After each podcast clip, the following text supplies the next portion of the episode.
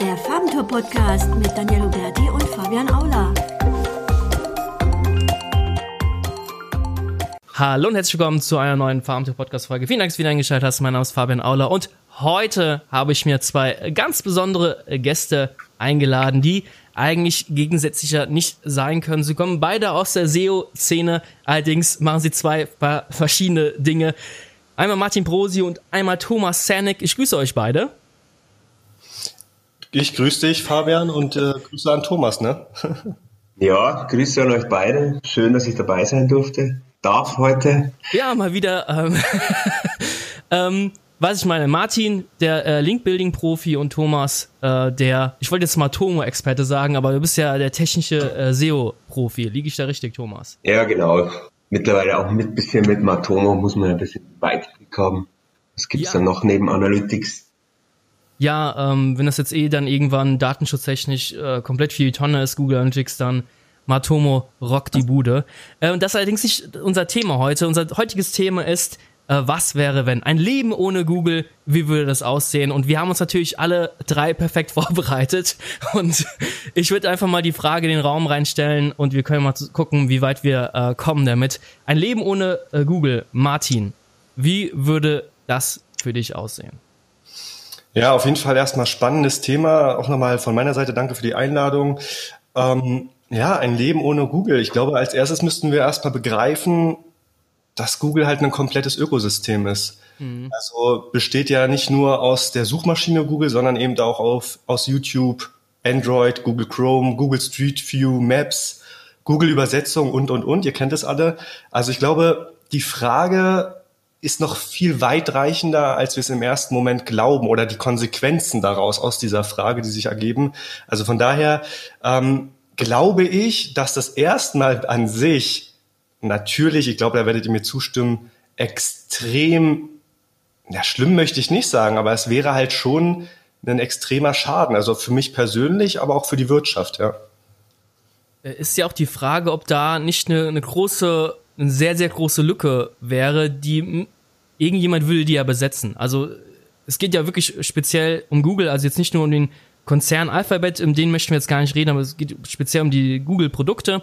Ähm, und ich denke, es wäre einfach ein riesengroßes schwarzes Loch und ähm, wer weiß, also allein Google Analytics, äh, hier Thomas, du arbeitest ja auch viel damit, ähm, da würdest du nur noch mit Matome arbeiten, das wäre doch ein Graus, oder? Naja, also wie der Martin eben auch schon gesagt hat, es ist so, dass man das als großes Ganzes sehen muss. Und man muss sich jetzt einfach nur mal vorstellen, wie denn der ganze Tagesablauf ist, also ohne Google. Also sei es mal zum Aufstehen in der Früh, du fährst irgendwie zum Kunden, mit was machst du das? Mit einer normalen Landkarte oder du nimmst dir irgendwie irgendeinen Kompass. Service, Service, Kompass her oder nimmst du irgendwie einen, einen Service her, der keine Verkehrsdaten hat und dich vielleicht irgendwohin mit alten Daten führt, äh, dann bist du da, die Kalender stimmen nicht, du hast überhaupt keinen Kalender, dann bist du vom Kunden vor Ort, hast überhaupt keine Daten von der Webseite, keine Daten von der Search-Konsole, von Analytics selbst. Ähm, mhm. Dann, was willst du den Kunden verkaufen? Jetzt bist du da und sagst, ja, wir machen Link-Building, ja, für was denn? Ja, es ist halt die Frage, ob denn, also jetzt 90% Marktdateien in Deutschland hat Google äh, ja. von Suchmaschinen her, diese Lücke würde ja gefüllt werden. Dann, also was für Suchmaschinen würden dann, sag ich mal, dann kommen? Was denkt ihr denn? Ja, also Gute Frage, ne? Also die Frage ist vor allen Dingen deshalb interessant, weil wir hier vielleicht differenzieren müssten. Also das können wir vielleicht später nochmal ein bisschen näher erläutern, wäre zu sagen, wie wäre eine Welt komplett ohne Suchmaschinen? Weil so wie du es jetzt sagst, hast du natürlich recht, dann würde wahrscheinlich eben ein anderer Dienst natürlich Marktanteile gewinnen, ist klar, und in diese Lücke stoßen. Die Frage, die ich mir hier aber stelle, ist, schafft das überhaupt ein anderer Dienst? Ich meine, Google ist ja nicht so erfolgreich, weil die, keine Ahnung, gutes Marketing machen, sondern sie sind so erfolgreich, weil sie wahrscheinlich die besten Suchergebnisse liefern. Hm. Ich benutze zum Beispiel ja öfters mal Bing, ja, und probiere das auch aus, aber ich komme also mit den Suchergebnissen ehrlich gesagt nicht klar. Ja, ich finde, die sind mhm. sehr, sehr differ äh, oder sehr, sehr anders als die von Google und liefern nicht das, was ich suche. Das ähm, geht mir bei mit äh, Ecosia, ähm, die ja einen sehr, sehr geilen Ansatz haben, äh, habe ich schon ab und zu mal probiert, aber die Suchergebnisse sind wirklich äh, für die Tonne. Aber äh, du musst dir überlegen, wenn es Google nicht gibt und es niemals Google gab, dann wissen die Leute auch nicht, dass es so ein geiles Suchsystem gibt. Vielleicht gibt's dann Bing oder Yandex, die dann diesen, diesen Markt äh, ausfüllen und ähm, vielleicht schaffen sie dann ja auch bessere äh, Suchergebnisse dann zu liefern, weil sie eben auch einen Marktanteil dann einfach halten wollen. Ich habe das Gefühl, Bing läuft einfach so nebenbei, weil ja die 5% Marktanteil nehmen sie halt einfach mit. Und ähm, aber es wird ja kaum weiterentwickelt. Äh, es sieht ja ganz anders aus, wenn das einen riesen Marktanteil Bingo plötzlich hätte und das Milliarden von Leute benutzen, dann hätten die auch sehr, sehr hohe Einnahmen damit. Und ich glaube dann, weil Microsoft traue ich schon zu, dass sie auch ein bisschen ähm, gute Produkte erstellen können. Wisst ihr, was ich meine? Ja, stimmt schon. Also da ist, glaube ich, auch nochmal zu differenzieren zwischen, würdest du die Google-Suchmaschine jetzt aus dem Arbeitsalltag rausreißen und sie ist einfach nicht mehr da oder sie war nie da. Ja, also ich okay. glaube, es ist viel schlimmer, wenn du jetzt sagst, du, das gibt's einfach nicht mehr, das wird, wir an, von der Regierung verboten ähm, und du musst dann zurückgreifen auf Bing. Das ist mhm. schon, muss ich jetzt schon ehrlich, oder andere Suchmaschinen, das ist schon ein Rückschritt, weil Vielleicht hat jeder von uns mal probiert. Ich glaube, du sagst jetzt Ecosia einfach mal für eine Woche mal überall einzustellen im Browser selbst, dass es einfach die Suchmaschine ist, wenn du oben was im Suchschlitz eingibst. Ja. Aber ich habe es eigentlich nicht länger als drei Tage ausgehalten. das wohl wahr. Also um, ähm, äh, mir geht das so mit Baidu. Also ich habe ein bisschen Baidu mal ein bisschen äh, ja. so getestet und, äh, und hier unsere Agentur-Webseite Farmtour ist nicht mehr im Index von Baidu drin. Weshalb auch? Ja, es ist eine chinesische Suchmaschine, ist nur auf China ausgelegt. Da ist Google ja nicht erlaubt, sofern ich äh, das richtig äh, mitbekommen habe. Und ja, die Chinesen kennen ein Leben ohne Google. Die benutzen halt Baidu und mhm. kommen damit irgendwie klar. Es wird alles sehr stark reguliert auch. Also bestimmte Suchergebnisse, vielleicht sagt die chinesische Regierung auch, hey, Farbentour, die sind zu kriminell, ja, für uns. und deswegen werden wir ausgesperrt aus dem ja, Index. Fabian, das ist ja ein interessanter Punkt, ne? Möchten wir in einer Welt leben, wo Suchmaschinen verboten werden dürfen? Also ich mhm. genieße ja diese freiheitlich-demokratische Welt, in der wir leben, wo sowas eben nicht passiert, ne? Ja, ja, klar, auf jeden Fall. Bin ich völlig bei dir. Das ist auch die, auch die Frage, ähm, also Google liefert ja immer entsprechende Ergebnisse, personalisierte Suchergebnisse, befindet sich ja auch so ein bisschen in einer, in einer Filterblase. Ähm, macht euch das Angst? Oder sagt ihr, hey, okay, wenn ich jetzt hier Donald Trump eingebe, dann äh, kommen halt entsprechende Suchergebnisse, die halt ja relativ gegen Trump sind? Ja, Thomas, ich lasse dir mal den Vortritt. Ob mir das jetzt Angst macht, der eigentlich, dass man eine personalisierte Suche ähm, ist genauso für mich für die personalisierte Werbung, so im, im selben Sinn. Also lieber kriege ich irgendwelche, ähm, keine Ahnung, irgendwelche Matomo-Werbung ausgespielt, als vielleicht für irgendwelche Beinhaarrasierer. Ähm, und sag mal, okay, wenn es auf mich zugeschnitten ist, dann passt es eigentlich für mich. Wo ich ein Problem hätte, wenn es für mich was weggeschnitten wird, also dass spezielle Suchergebnisse ausgeblendet werden oder das dann heißt spezielle Seiten werden nicht angezeigt. Also ich weiß jetzt nicht, wie das bei Baidu ist, ob da wirklich alles drinnen ist, was, ähm, was eigentlich technisch ähm, SEO-fit ist und was eigentlich die Relevanz für den Index hätte, aber eventuell noch eine zusätzliche Instanz sagt, diese Domain so ein Content eventuell nicht ausspielen. Damit hätte ihr ein Problem, ja. Ja, ja. Also es, ich glaube, das ist auch der Grund, weshalb Google da nicht erlaubt ist. Ähm, weil ich glaube, die haben sich gewährt, diesen Filter einzubauen. Müsste ich es aber nochmal recherchieren, ich bin jetzt, äh, will ja nichts Falsches sagen. Ähm, ja, es ist äh, beängstigend, weil die Suchmaschinen, also, also Google hat einen extremen Einfluss, finde ich, auf unser Leben. Also was da steht, vert wir vertrauen ja auch Google blind, sage ich mal. Ja? Also fast blind. Wenn ich eingebe, hey, mir tut der linke C weh, äh, dann gehe ich nicht sofort zum Arzt. Ich gucke Google erstmal bei, äh, ich gucke erstmal bei Google nach. Hey, was könnte das sein? Ja, ein einfaches Beispiel. Und ähm, man vertraut Google vielleicht auch zu viel. Wie seht ihr das? Also wichtiger Punkt, auch äh, was Thomas gerade angesprochen hat, fand ich sehr, sehr interessant mit der personalisierten Werbung.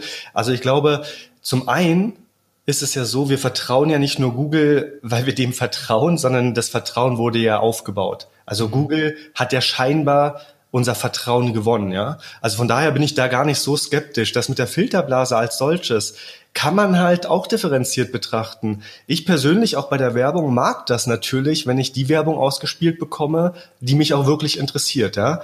Allerdings, ich stelle mir jetzt mal vor, man macht das aus der anderen Perspektive. Man ist eben so ein Verschwörungstheoretiker und kriegt dann nur noch News angezeigt von Webseiten, äh, die man halt häufig besucht, die aber eben Verschwörungskontext äh. Liefern, ja.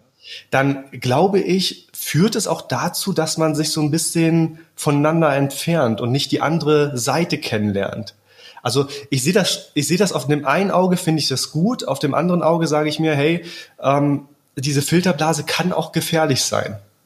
Die kann super gefährlich sein, bin ich völlig bei dir. Also, ähm, wie heißt der Typ? KenFM? Genau, KenFM. Ähm, denke ich, man kennt äh, jeder, der halt besonders die crazy Verschwörungstheoretiken äh, verbreitet. Also, dass Bill Gates äh, irgendwie Deutschland unterwandert und ähm, äh, mit dem Chip und so weiter. Also, ihr wisst ja, was ich meine. Äh, total crazy einfach.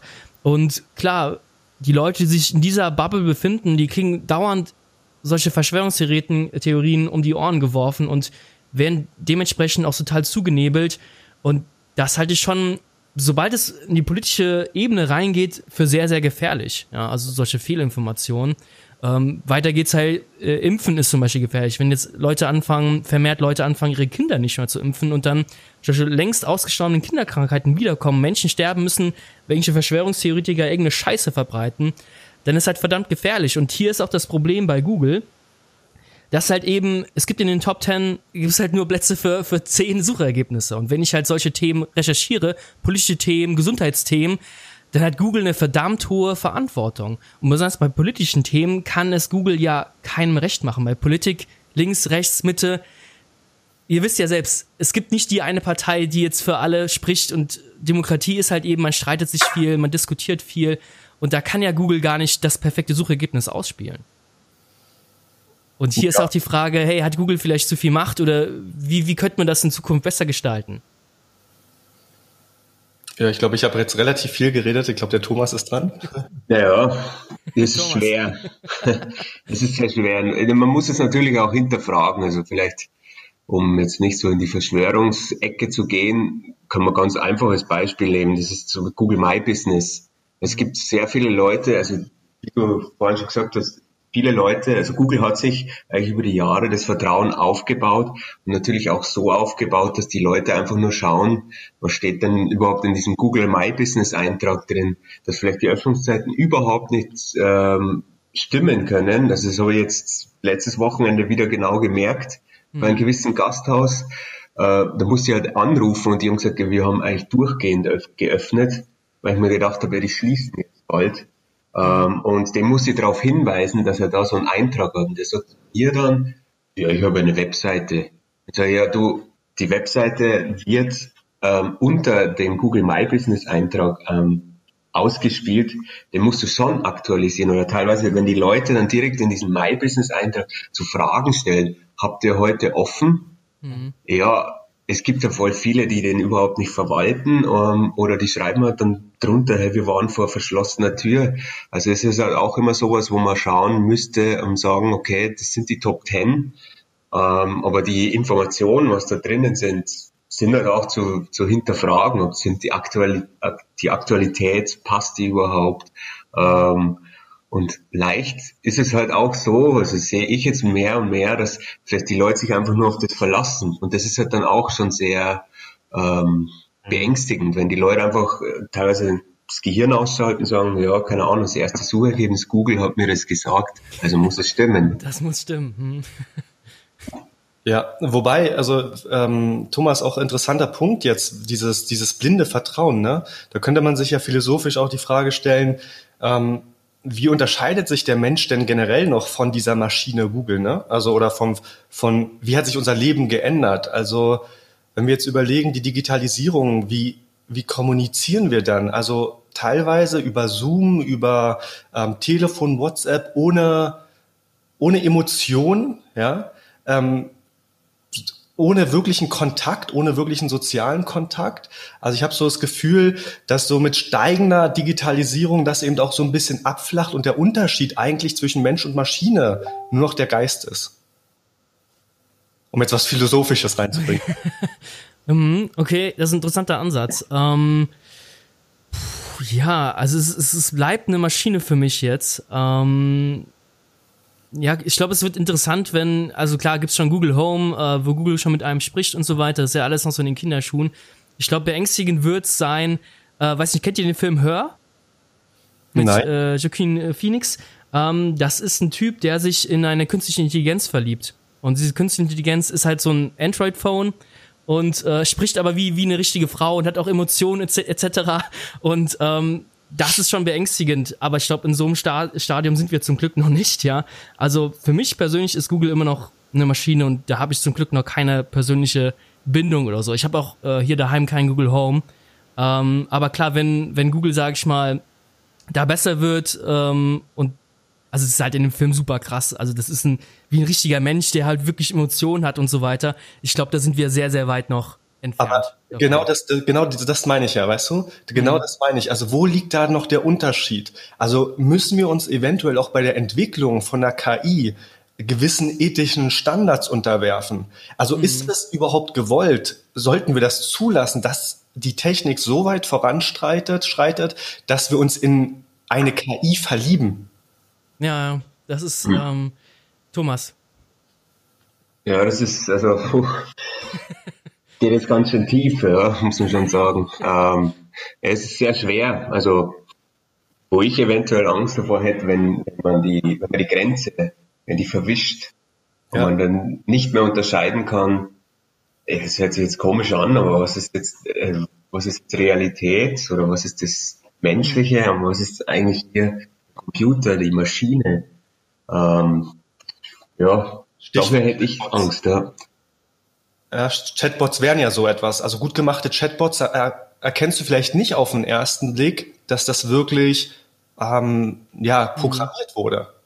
Ja, wobei wir jetzt in, in dem, also wenn wir uns jetzt schon in dem bewegen, ist es ja so, dass man teilweise, stelle ich mir halt die Frage, ob es noch einen Kontrollmechanismus braucht über dem, weil, ähm, vielleicht kennt ihr das, ich kann es jetzt nicht mehr genau beschreiben, aber Microsoft hatte das doch mal so ein Twitter-Bot, Ja, ja. ähm, der dann mh, reicht so in diese rechte Schiene gekommen ist. Also die haben, die Leute haben den halt mit teilweise Sachen gefüttert und da hat dann teilweise rechtsradikale ähm, Aussagen getroffen und ja, ich weiß nicht, in welchem Stadium wir uns jetzt gerade befinden, ob man, ob man dem auch so ethnische Grundsätze beibringen muss vorher Richtig. oder ob man den einfach so, so drauf los twittern lässt. Also der muss ja ab, der muss ja abgestellt werden, weil das war Ja, er überhaupt nicht tragbar. Ja. Der muss lernen. Also, ähm, ich glaube, so eine, so eine künstliche Intelligenz ist noch relativ am Anfang. Man muss sie halt füttern. Das ist ja auch äh, mit DeepL, kennt ja auch jeder, äh, eins der besten Übersetzungsprogramme überhaupt. Und hat man über Jahre, hat man diese, äh, hat Machine Learning, hat man diese KI gefüttert mit Informationen.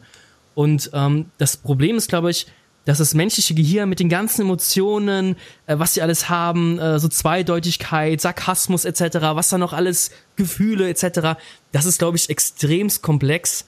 Ähm, und da, glaube ich, beißen sich die Maschinen momentan noch, die künstliche Intelligenz noch die Zähne aus. Und ähm, aber ich denke mal, wenn man vor 100 Jahren gesagt hätte, hey, wie die, wie die Zukunft aussieht, Entschuldigung, Frosch im hätte auch keiner geglaubt, dass wir hier sitzen, übers Internet miteinander quatschen, Informationen austauschen. Vor 100 Jahren hätte das auch keiner geglaubt. Und ich bin, ich bin echt gespannt, äh, wie sich das weiterentwickeln wird. Wie seht ihr das? Denkt ihr da in den nächsten 100 Jahren, kommt denn rein nichts auf uns zu oder werden wir weiter im Zencaster sitzen und uns darüber ärgern, dass dieses Scheiß-Tool so alles perf- beschissen abspult recorded?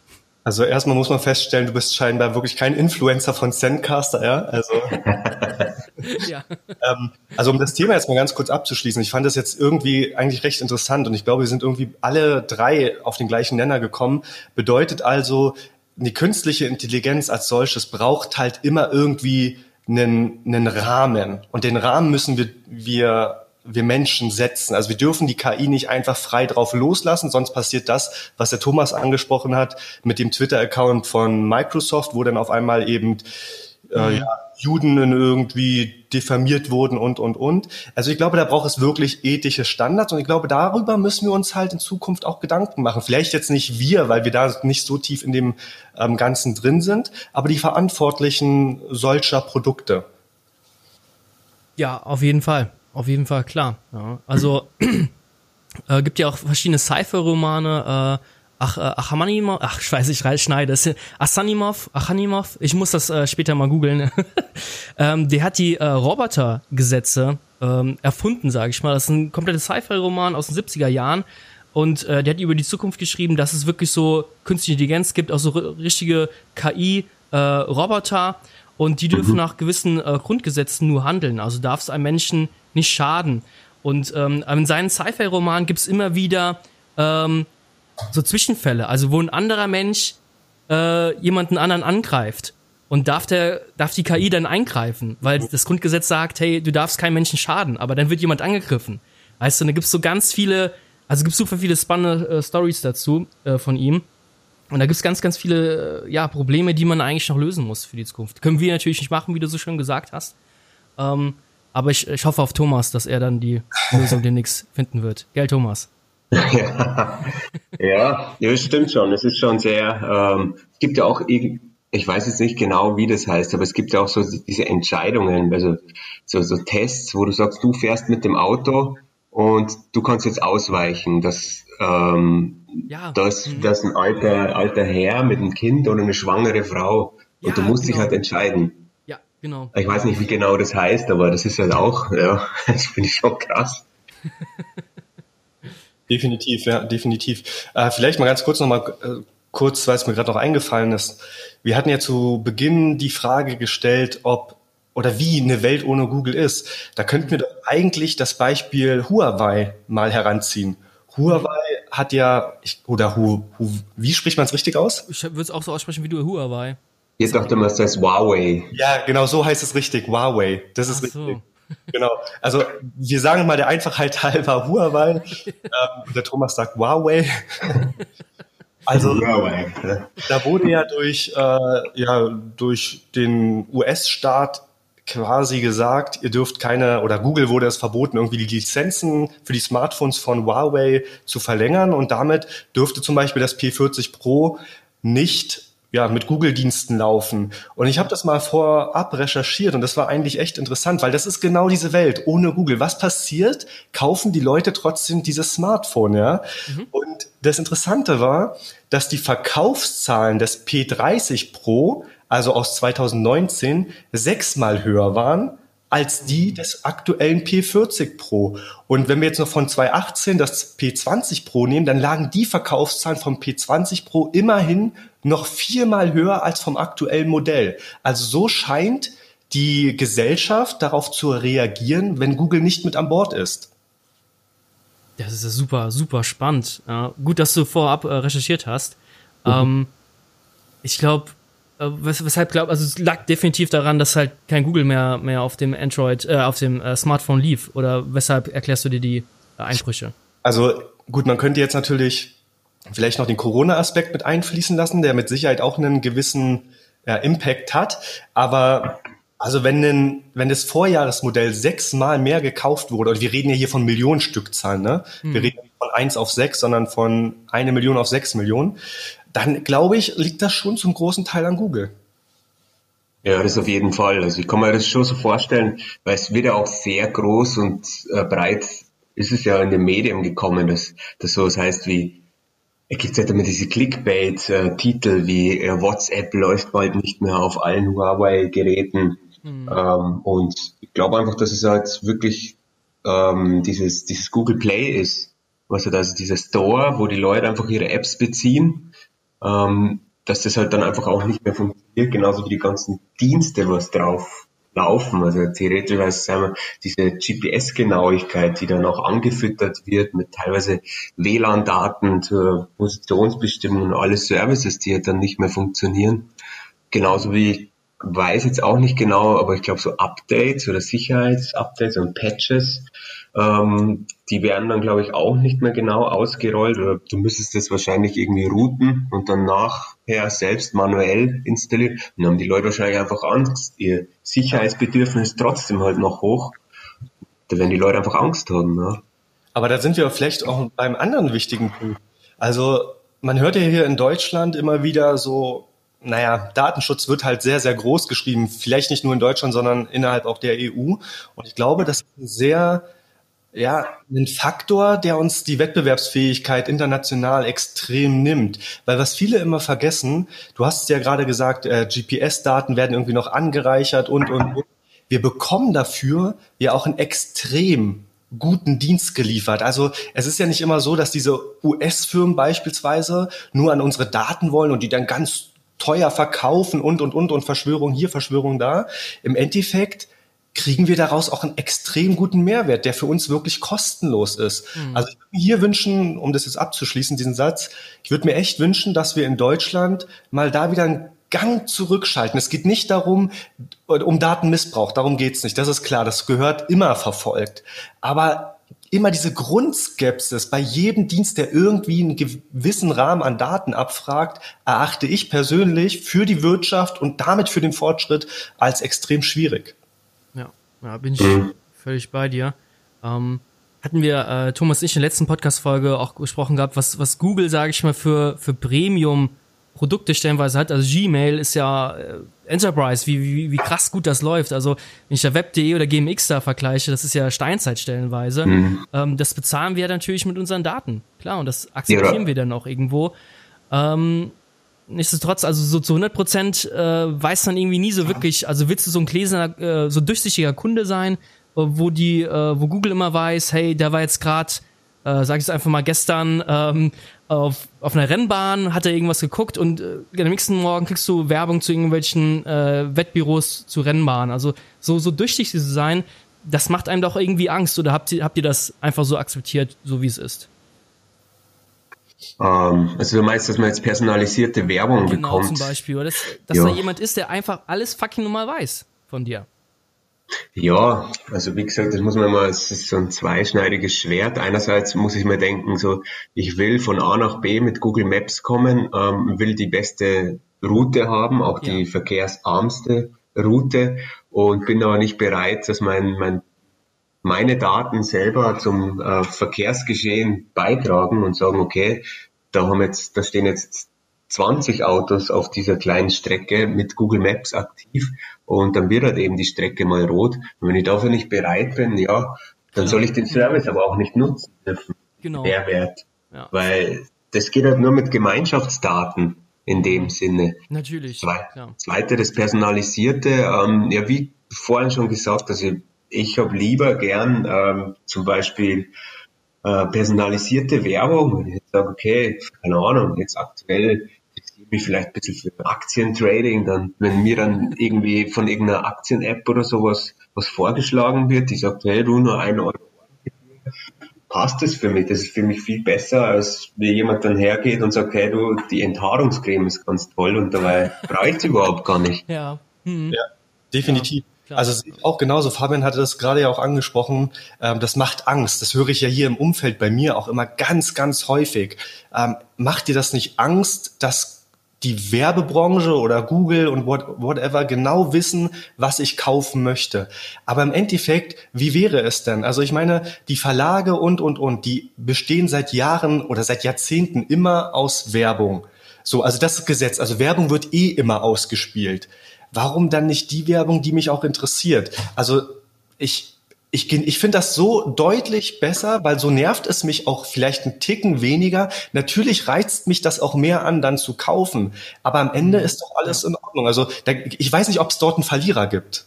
Ähm, ich glaube, man muss das so ein bisschen, ein kleines bisschen noch differenzieren, weil es gibt bis, gewisse Daten, da habe ich überhaupt gar kein Problem. Wo ich gerade sitze, das steht auch überall im Internet, hier im Büro in Mettmann, gar kein Problem aber es geht zum Beispiel jetzt niemandem was an, wie zum Beispiel meine Kinder heißen. Mit Vornamen zum Beispiel. Ja, also solche, es gibt so sensible Daten und es gibt so Daten, hey, die ist mir scheißegal. Ja, und diese sensiblen Daten, hey, die möchte ich auch einfach nicht haben. Also die möchte ich nicht, äh, möchte ich nicht, dass es irgendwer, irgendein Mitarbeiter bei Google oder sonst irgendwer, dass sie das nehmen und dann irgendwie verwerten und so weiter. Also zum ja, Beispiel. Fabian, hast du, einen, hast du jemals ein Formular ausgefüllt, äh, wo du was bestellt hast und hast die den Namen, den Vornamen deiner beiden Kinder angegeben? Mhm. Oder ist irgendein Fall bekannt, dass Google diese Daten, wenn sie sie denn hätten, verkauft hätten? Ähm, also was mir ähm, Angst macht, Angst gemacht hat, war zum Beispiel, äh, wie ich damals, ähm, ähm, was war das? Genau, ich habe einen Verlobungsring für meine Frau, also damals ähm, Freundin, äh, gesucht gehabt Und ähm, meine, meine Freundin damals hat dann äh, Werbung auf Facebook ah, etc. Okay. Äh, gezeigt bekommen zu äh, Hochzeitsthemen. sie, sie hat da, danach gar nicht gesucht und das macht ja fucking normal Angst. Und ähm, klar, ähm, ja, ich gebe euch recht, ja. Also mal ist auch viel Panik dabei. Was, was sollen die schon damit machen? Dann kennen die halt eben die Vornamen äh, deiner Kinder. Äh, was sollen die damit machen? Aber trotzdem ist es so ein gewisser sensibler Bereich, wo man sagt, hey, ihr müsst Google, ihr müsst einfach nicht alles wissen. GPS, äh, die Maps funktionieren auch einwandfrei, ohne dass ihr wirklich die sensibelsten Daten mal, äh, von mir kennt. Definitiv. Mhm. Deswegen, ja. Ja, also der Podcast läuft rund. Ja, super. Ja, merkt man gar nicht, dass sich nur einer vorbereitet hat, Martin. Ja. Das merkt man dann am, am, am Gehalt der Aussagen, ne? Äh, was? genau, ja. Ähm, ich glaube, also ich habe jetzt äh, gerade ein bisschen den Faden verloren. Wo waren wir stehen geblieben? Also Google hat Macht, Google hat viele Daten, Google hat Marktanteile. Wenn es Google nicht mehr geben würde, ähm, dann würde es wahrscheinlich jemand anderes geben, der diese, äh, dieses Volumen, sage ich mal, vielleicht ausfüllt, wahrscheinlich schlecht als recht. Ähm, was gab es denn früher für Suchmaschinen, die ihr genutzt habt? Hm. Ja, gute Frage. Ist schon lang her, ja, wir sind auch schon alt, aber ähm, ja, früher war es für mich halt Lycos oder Fireball einfach mhm. die ich, ich stelle die Frage, um zu überlegen, hey, hätte es Lycos geschafft, sag ich, diesen, diesen Google-Standard ähm, zu erreichen?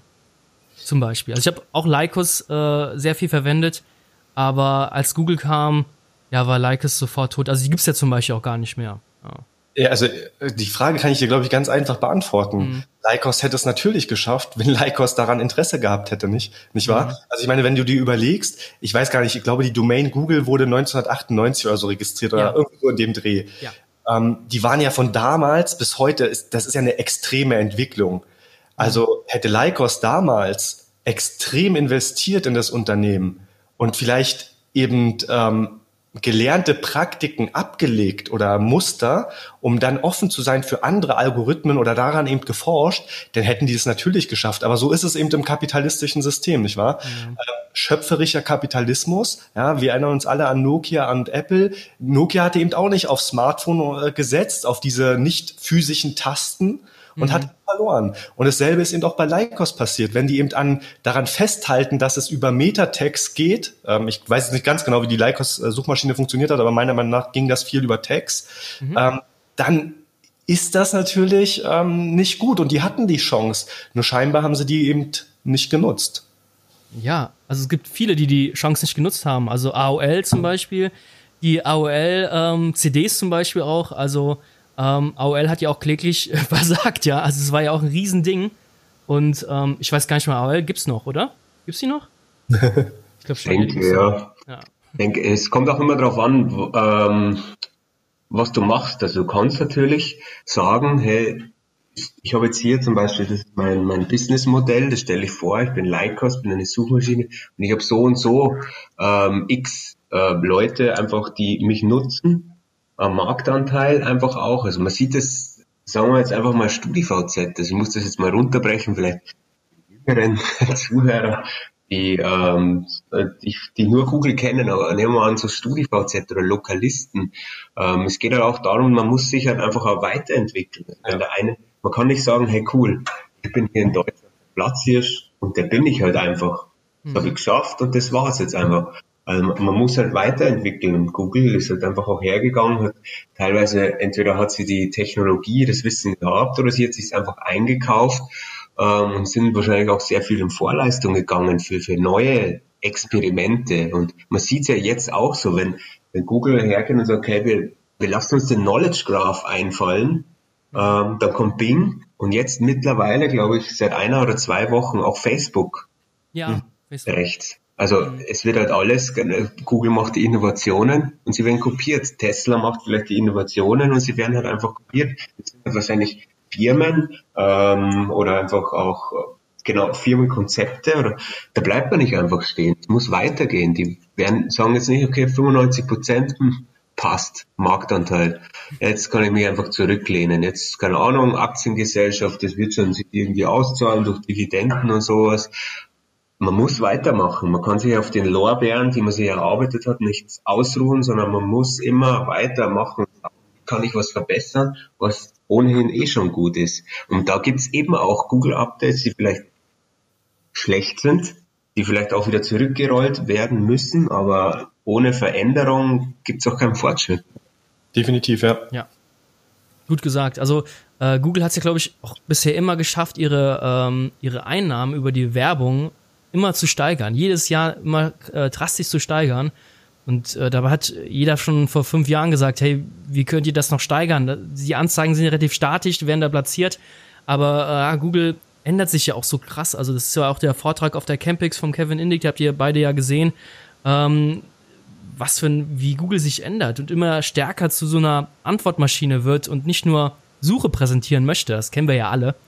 Und ähm, wie, wie seht ihr denn so die, die, die Zukunft von Google? Also was kann Google noch mehr machen oder verändern, um noch mehr Kohle zu scheffeln, zum Beispiel? also ich glaube, also zum einen glaube ich mit jeder Entwicklung, die Google so vornimmt, ja, mit jeder Verbesserung oder vielleicht auch mit jedem Rückschritt, ja, wird der Abstand zu den bestehenden Suchmaschinen einfach immer größer. Hm. Ja? Weil ich glaube, also wenn es eine Monopolstellung geben wird, dann da, weil es wird, also die anderen werden irgendwann einfach nicht mehr das Zeug haben, da hinterherzukommen. Ja, also die Ressourcen, die Google da mittlerweile hat, auch die Mitarbeiter, die Google ja anzieht durch ihre Größe, mhm. das ist ja extrem. Also das müsstest du dir mal als Ecosia erlauben. Das schaffst du gar nicht. Ja, ähm, da ist es natürlich schön, das ist vielleicht auch eine philosophische Frage, dass man sagt, okay, Ecosia glaube ich, äh, pflanzt ähm, nach jeder 45. Suchanfrage, glaube ich, ein Baum, ja, was so sehr, sehr schön ist. Google hingegen verbraucht ähm, pro Jahr so viel Strom wie die Stadt San Francisco. Ja, auch das wäre theoretisch eine philosophische Frage zu sagen, hey, wie, wie wichtig ist mir eigentlich die Natur? Dass ich ein bisschen auf die Suchergebnisse verzichte, die ich eigentlich haben will, also mich vielleicht eher so mit den zweitklassigen zufrieden gebe, dafür aber nach jeder 45. Suchanfrage ähm, einen Baum pflanze. Man muss jetzt dazu noch sagen, das will ich noch abschließend sagen, der Fairness halber, äh, Google setzt natürlich selbstverständlich zu 100 Prozent auf Ökostrom. Ja, und die Rechenzentren, Rechenzentren verbrauchen wohl auch 50 Prozent weniger Strom als ein durchschnittliches Rechenzentrum. Also Google tut hier was, aber mit Ecosia könnte ich halt einen Baum pflanzen. Ist halt, oder Thomas, willst du ich, oder soll ich? Mach du. ähm, ist halt die Frage, ob du jetzt, ähm, also es geht ja bei Ecosia wirklich um diesen Umweltschutz, ob du diesen Umweltschutz nicht anders machen kannst, anders lösen kannst. Du kannst weiterhin Google verwenden und sagst dafür, hey, ich spende dafür 300 Euro jeden Monat an, an Greenpeace oder an irgendwelche anderen ähm, Dienste. Äh, bei Ecosia machst es dir halt bequem, nutzt halt die Suchmaschine und dafür musst du halt kein Geld spenden. Ähm, ich glaube, das kann, letztendlich kann das jeder für sich entscheiden, aber ähm, ja, also wie du es so schön gesagt hast, also Google ist, setzt ja komplett auf Ökostrom, ähm, aber trotzdem verbrauchen die wahnsinnig viel Strom. Also es sind ja riesen Rechenzentren, ähm, das ist ja der absolute Wahnsinn. Ja. ja definitiv. Vielleicht äh, an euch beide mal die Frage, das würde mich noch interessieren. Also, was wäre denn, wenn es überhaupt keine Suchmaschinen geben würde? Also, mhm. ich meine jetzt wirklich auch Amazon, YouTube, Datingbörsen, also alles, wo du suchen kannst. Was wäre, wenn es das nicht geben würde? Okay, ja. Ähm, es ist sehr schwer. Also das wird wahrscheinlich dann genauso sein wie, das müsste dann über irgendein anderes Register abgebildet werden sei es irgendwie ein Wikipedia oder einfach ein, ein Wiki aus Links oder dann kommen wahrscheinlich wieder die Linksammler ins Spiel. ähm, dann kommen äh, Demos, ich hoffe, ich spreche es richtig aus, würde dann wieder ins Spiel kommen und dann, man müsste sich das dann wieder selbst zusammensuchen. Also man kann sich jetzt vielleicht mal überlegen, was haben unsere Eltern damals gemacht, dass sie mal eine Reise geplant haben. Ja. Du, du, du konntest da also nicht einfach irgendwelche Suchschlitz irgendwas eingeben. Du musstest entweder gehst du zum Reisebüro oder du gehst, oder Freunde empfehlen dir was oder du hast irgendwas im Fernsehen gesehen. Das heißt, du hast auf einmal x Quellen wieder, wo du dir selber vielleicht wieder deine Meinung bilden äh, musst und sagen musst, okay, das mache ich jetzt oder da habe ich jetzt die Informationen und auf Basis von dem will ich jetzt oder werde ich jetzt eine Reise antreten in dem Fall. Es ist schon sehr schwer. Also ist, ich kann mich noch an meine Zeit erinnern, als im Internetcafé oder so, das war, dass man halt einfach die Adressen aus irgendwelchen Zeitschriften hatte, ein Computerbild oder so, und die dann eingetippt hat.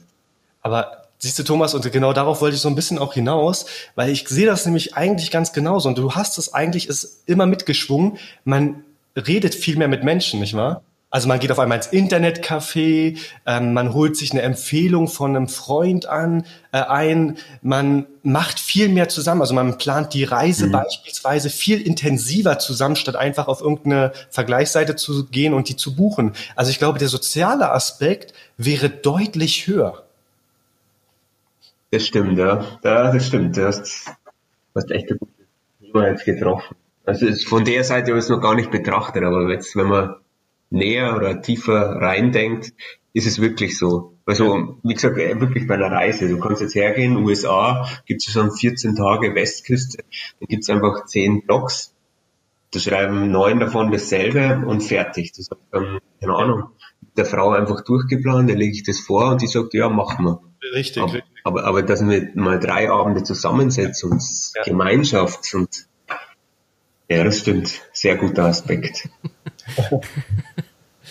ähm, ja, also ich glaube, die, die Suche an sich, ähm, ja, das, das, kann man sich, das können wir uns das gar nicht vorstellen. wenn es keine Suche gibt, das ist so, so normal. Also wenn man zum Beispiel auch, äh, kennt das von früher, wenn man mit Kumpels in der Kneipe sitzt und äh, dann diskutiert man irgendein Thema und dann hat man das bis zum bitteren Ende diskutiert und eigentlich hatte keiner recht gehabt. Und heute zückt man das Handy raus und äh, guckt über die Google-Suche, hey, was stimmt denn jetzt? Also wer, was ist jetzt der das größte äh, Gebirge auf der Welt? Oder er ist jetzt ziemlich einfach, aber egal. Ja, ähm, das ist so so einen krassen Impact äh, hat das Ganze uns äh, gegeben, die Google-Suche. Ähm, aber äh, Fabian, vielleicht ja. ganz kurz, wenn ich da kurz einhaken darf. Ja, genau das meine ich ja. Also dieses Diskutieren mit Freunden. Ja, mhm. ähm, das, das ist, meine ich wieder mit diesem sozialen Aspekt. Heute nehmen wir eben das Handy, wie eben auch bei der Reiseplanung, machen kurz einen Faktencheck und dann ist das Thema aber auch gegessen. Also dieses Interagieren miteinander, das fällt doch irgendwie weg. Ja, das stimmt.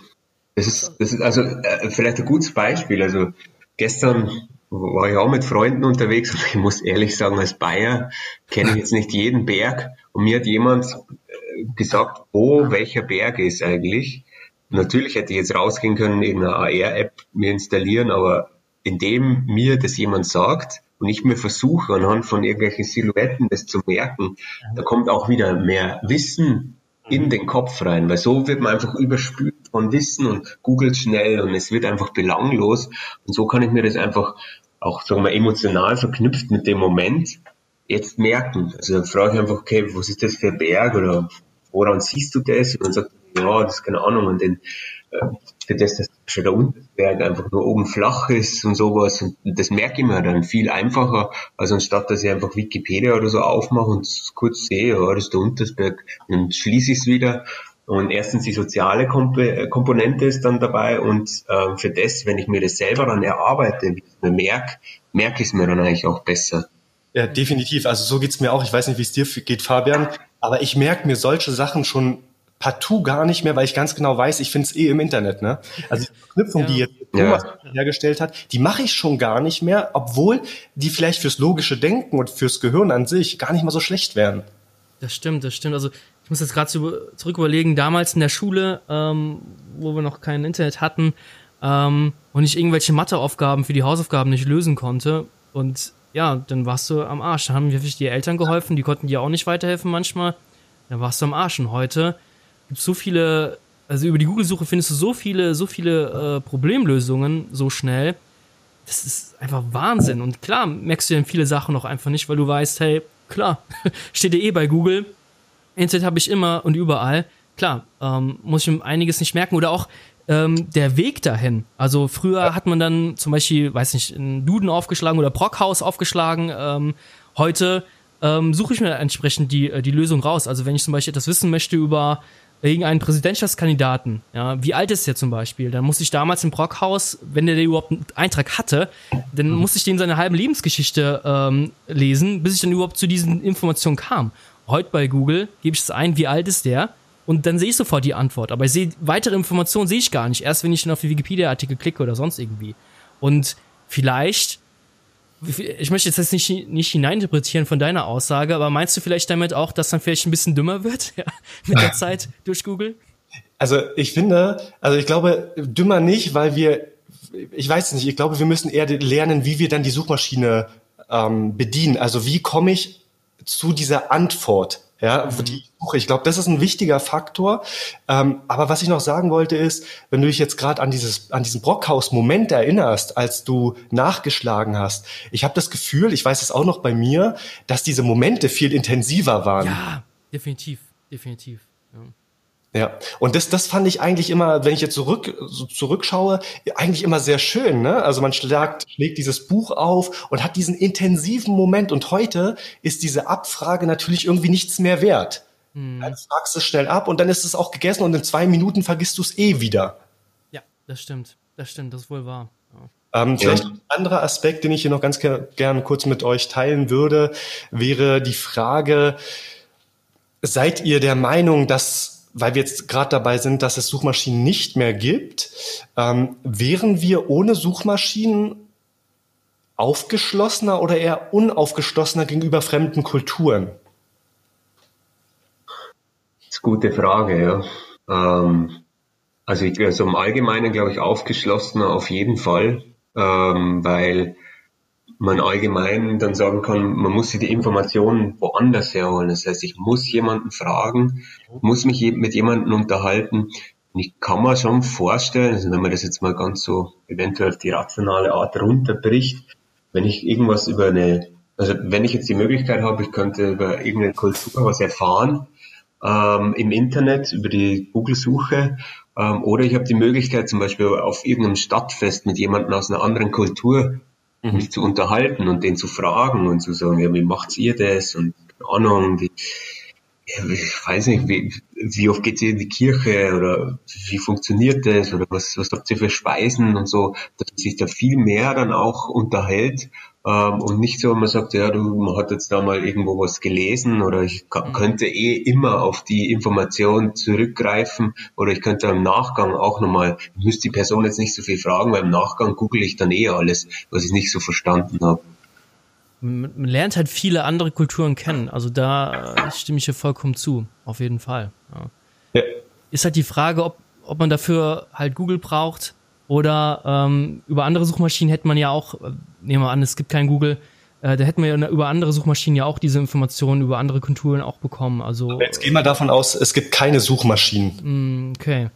Dann wird's natürlich äh, schwierig, ja. dann wird's definitiv schwierig, ja. Ja. Schon, weil dann jeder sein eigenes Süppchen kocht, die ganzen Verzeichnisse, wenn es sowas gibt, so die ganzen Register, die würden dann wahrscheinlich nur so deutsche Seiten äh, auflisten oder relativ wenig internationale Seiten. Und das wäre wahrscheinlich ein bisschen, ein bisschen schwieriger, definitiv. Ja, also ich sehe das auch so. Ich fand das jetzt gerade wirklich spannend, was der Thomas auch gesagt hat, dass man dann eben rausgehen müsste und sich auf ein Stadtfest mit einer anderen Kultur unterhalten müsste. Also jetzt, mhm. ihr wisst, wie ich es meine. Ja. Und da ist dieser Moment ja schon wieder extrem intensiv. Also du, du ähm, überwindest deine Komfortzone, gehst auf eine Person zu und unterhältst dich interessiert mit jemanden darüber, während du im Internet natürlich einfach nur einen Bericht liest. Ich bin aber trotzdem der Meinung, dass gerade durch dieses äh, World Wide Web, also durchs Internet per se, dass wir vielleicht dadurch auch ein Ticken aufgeschlossener werden, weil wir damit auch mit Dingen konfrontiert werden, die vielleicht eben nicht unbedingt in unserer Filterblase sind. Wir merken also, die Menschen sind überall doch nicht so schlimm, wie es uns zum Beispiel die Medien eben sagen. Also ich glaube, das sieht man dann eben auch. Was dann aber eben ähm, ja, das ist dann eben, muss man differenziert betrachten. Also ich glaube, wenn man ein offener Mensch ist und auf ein Stadtfest wirklich auf andere Menschen zugeht, dann ist das deutlich cooler. Wenn man aber eher so vielleicht ein bisschen introvertiert ist und da eine Hemmschwelle hat, dann macht einen das Internet das natürlich leichter. Und ich frage jetzt noch, eine Frage noch dazu, wäre, weil wir die Filterblase angesprochen haben. Ist es denn so, wenn das Internet nicht da wäre oder Suchmaschinen, dass ich dann eben in meinem eigenen Freundeskreis bleibe und wenn ich jetzt zum Beispiel vielleicht ein bisschen konservativ denke, dann mir die Erfahrungen aus meinem konservativen Freundeskreis einhole. Und das würde dann wieder bedeuten, auch dort existiert eine Filterblase und es ist doch nicht alles so tolerant, wie man dann eben meinen würde. Soll ich oder du, Thomas? Ja, Fabian. äh, weil es waren jetzt, jetzt, waren jetzt viele Fragen. Ähm, also ich glaube, man befindet sich immer in der Filterblase, sei es jetzt über die Eltern, die einen ja schon mhm. politisch, sage ich mal, in gewisse Richtungen leiten, äh, eigene Erfahrungen, die man macht. Also komplett, komplett filterfrei ist man ja nie. Ja. Und ähm, klar hat dann Google, die Suchmaschinen, schon einen gewissen Einfluss, wo man sich dann, ähm, wenn man zum Beispiel der Einzige im Freundeskreis ist, der dann äh, so Teile Verschwörungstheorien äh, toll findet, befindet, findet man über die Google-Suche natürlich dann äh, neue Munition, neues Feuer. Mhm. Aber man, man sucht sich natürlich auch ähm, Gleichgesinnte im Freundeskreis aus. Also die Chance ist relativ hoch, dass dann eben auch, ähm, sag ich mal, Vollidioten findet, die auch dann Verschwörungstheoretiker sind. Ähm, aber wenn ich zurück, wenn ich zurückgehe, sowas wie der KenFM zum Beispiel, was der für eine Scheiße verbreitet, das natürlich für, für ganz viele von solchen speziellen Menschen wunderbar. Also das, der liefert so viel Munition, die könnte so ein einzelner Freund, glaube ich, gar nicht liefern. Ja, das ist so ein spezieller Typ. Der hat auch eine Redaktion, ähm, da gibt es so äh, von Spiegel äh, TV einen kleinen Bericht über den. Ähm, das ist eine ganze Redaktion, die sich dann solche Verrücktheiten überlegen und ausdenken. Und ähm, ja, ungefiltert gibt's fast gar nichts mehr. Du befindest dich immer in einer gewissen Filter-Bubble. Wobei, äh, ganz kurz, ganz kurz, wobei ich jetzt hier sagen muss, also weil du jetzt dem KenFM ja auch kurz hier eine Bühne gegeben hast, was dann irgendwie auch so eine, ja, so ein zweischneidiges Schwert so ein teilweise ist, ist, ich weiß nicht, ob ihr es mitbekommen habt, dass da irgendwie ein Anschlag auf ihn ähm, durchgeführt wurde bei einer ähm, ja bei einer Kundgebung. Er hat eine Rede gehalten und dann hat ein Mann einen, so einen Polenböller auf die Bühne geschmissen. Er ist aber Gott sei Dank nicht explodiert. Ja. Okay. Also das ist dann irgendwie das andere, was eben auch erzeugt wird. Also ich heiße das überhaupt nicht für gut. Also mhm. äh, man kann von Menschen halten, was man möchte, aber äh, keine Gewalt. Ja. Keine Gewalt, ja, in dem Sinne. Und das ist dann das andere. Also durch das Internet bekommen natürlich Leute auch eine gewisse Reichweite und erzeugen dann eben auch Unmut, was mhm. dazu eben teilweise führt, wie eben jetzt bei dieser Kundgebung, dass der eben auch nur knapp einen Anschlag entgangen ist. Also auch das ist die Realität. Ja, natürlich, klar. Das Internet polarisiert. Also die, die Google-Suche, ich glaube, wir, wir gehen, wir, wir driften sehr, sehr krass auch allgemein ins Internet ab. Also wir können auch demnächst ja. mal eine Folge machen, ein Leben komplett ohne Internet. Das wäre auch sehr, sehr interessant. Ähm, was mir noch gerade ähm, noch so einfällt, ähm, über die Google-Suche habe ich ja auch zum Beispiel natürlich auch den Einstieg in SEO gefunden. Hier wahrscheinlich ja auch, ja. Also ihr habt ja wahrscheinlich auch kein Fachbuch irgendwie gelesen, na, hier alles über SEO lernen. Das habt ihr wahrscheinlich auch über die Google-Suche erfahren. Also oder? Wie habt ihr über SEO erfahren das erste Mal? Ha, gute Sache, ja. Ähm, ja, natürlich, also bei mir war es auch während dem Studium, das einfach dieses, weil ich ja auch Web-Developer bin, ähm, eben das, mhm. dieses Projekt selber nach vorne bringen und zu schauen, was gibt's denn da? Da könnte man vielleicht eventuell auch die Frage auftun, äh, wenn es keine Suchmaschinen gibt, was wären denn unsere Jobs eigentlich? Oder was wären ähm, was wäre denn das eigentlich, was wir da machen?